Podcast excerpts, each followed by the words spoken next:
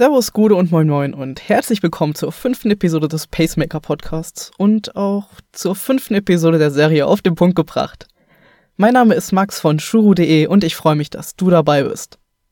Heute geht es um das Thema Dehnen. Wir gehen auf den Grund, warum du dich dehnen solltest und ob du das überhaupt machen sollst.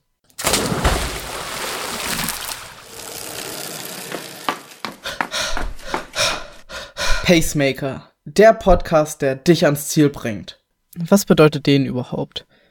Den beschreibt, dass du durch einen bewussten Zug auf die Muskeln eine Spannung erzeugst, um dann im besten Fall eine Entspannung herzustellen. Aber warum solltest du dich überhaupt dehnen?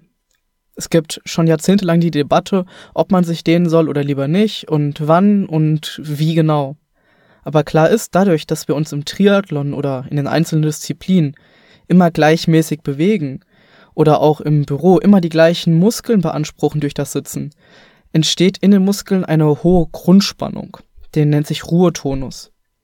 Und wenn dieser Ruhetonus, diese Grundspannung in den Muskeln erhalten bleibt, hat es zur Folge, dass die Muskeln irgendwann verhärten.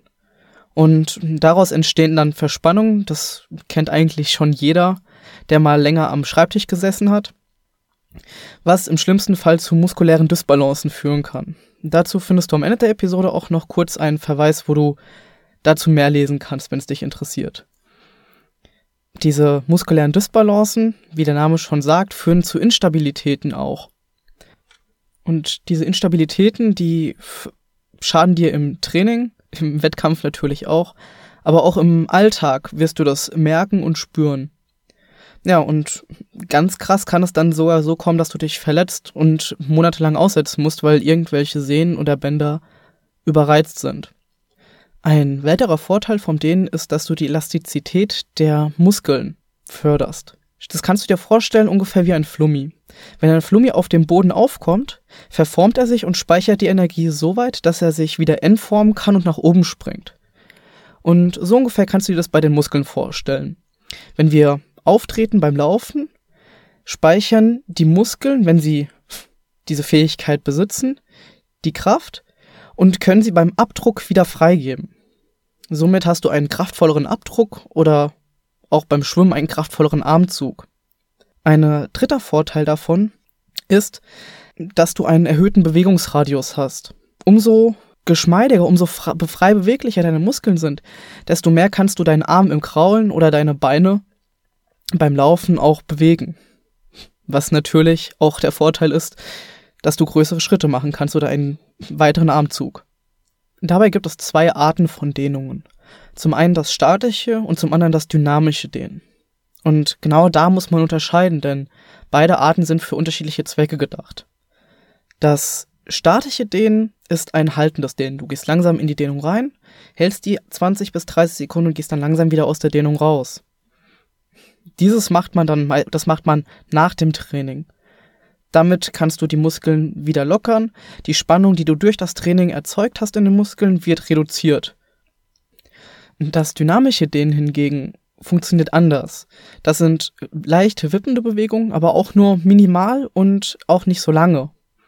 Das kannst du einsetzen am Anfang einer Trainingseinheit, um dich aufzuwärmen oder nach ein paar Minuten lockerem Warmlaufen um das nochmal zu verdeutlichen.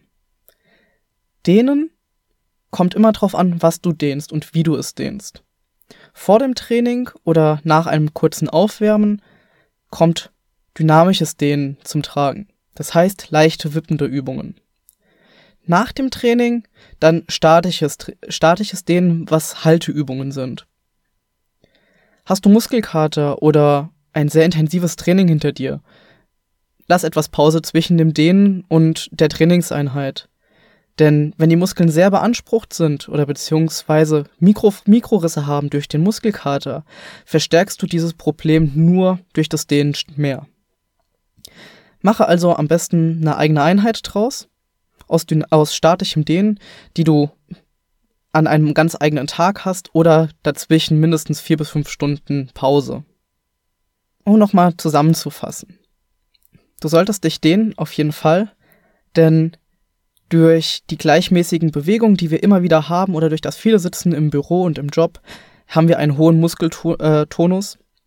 was zur Folge hat, dass du dich später verletzen kannst. Genauso fördert den die Elastizität der Muskeln und die Beweglichkeit für das Training. Vorher, vor dem Training solltest du nur dynamisch dehnen und nach dem Training, um dich abzukühlen, statisch. Wenn du dazu noch Fragen hast, kannst du mir gerne schreiben, max.shuro.de. Ja, auf shuro.de slash 005 findest du auch nochmal das Transkript zur heutigen Episode und auch noch ein paar Links, die ich vorhin angemerkt habe, um dich mehr mit dem Thema zu beschäftigen und auch mit eventuellen Problemen, die damit einhergehen könnten. Ich freue mich, dass du dabei warst und dann bis zum nächsten Mal. Ciao.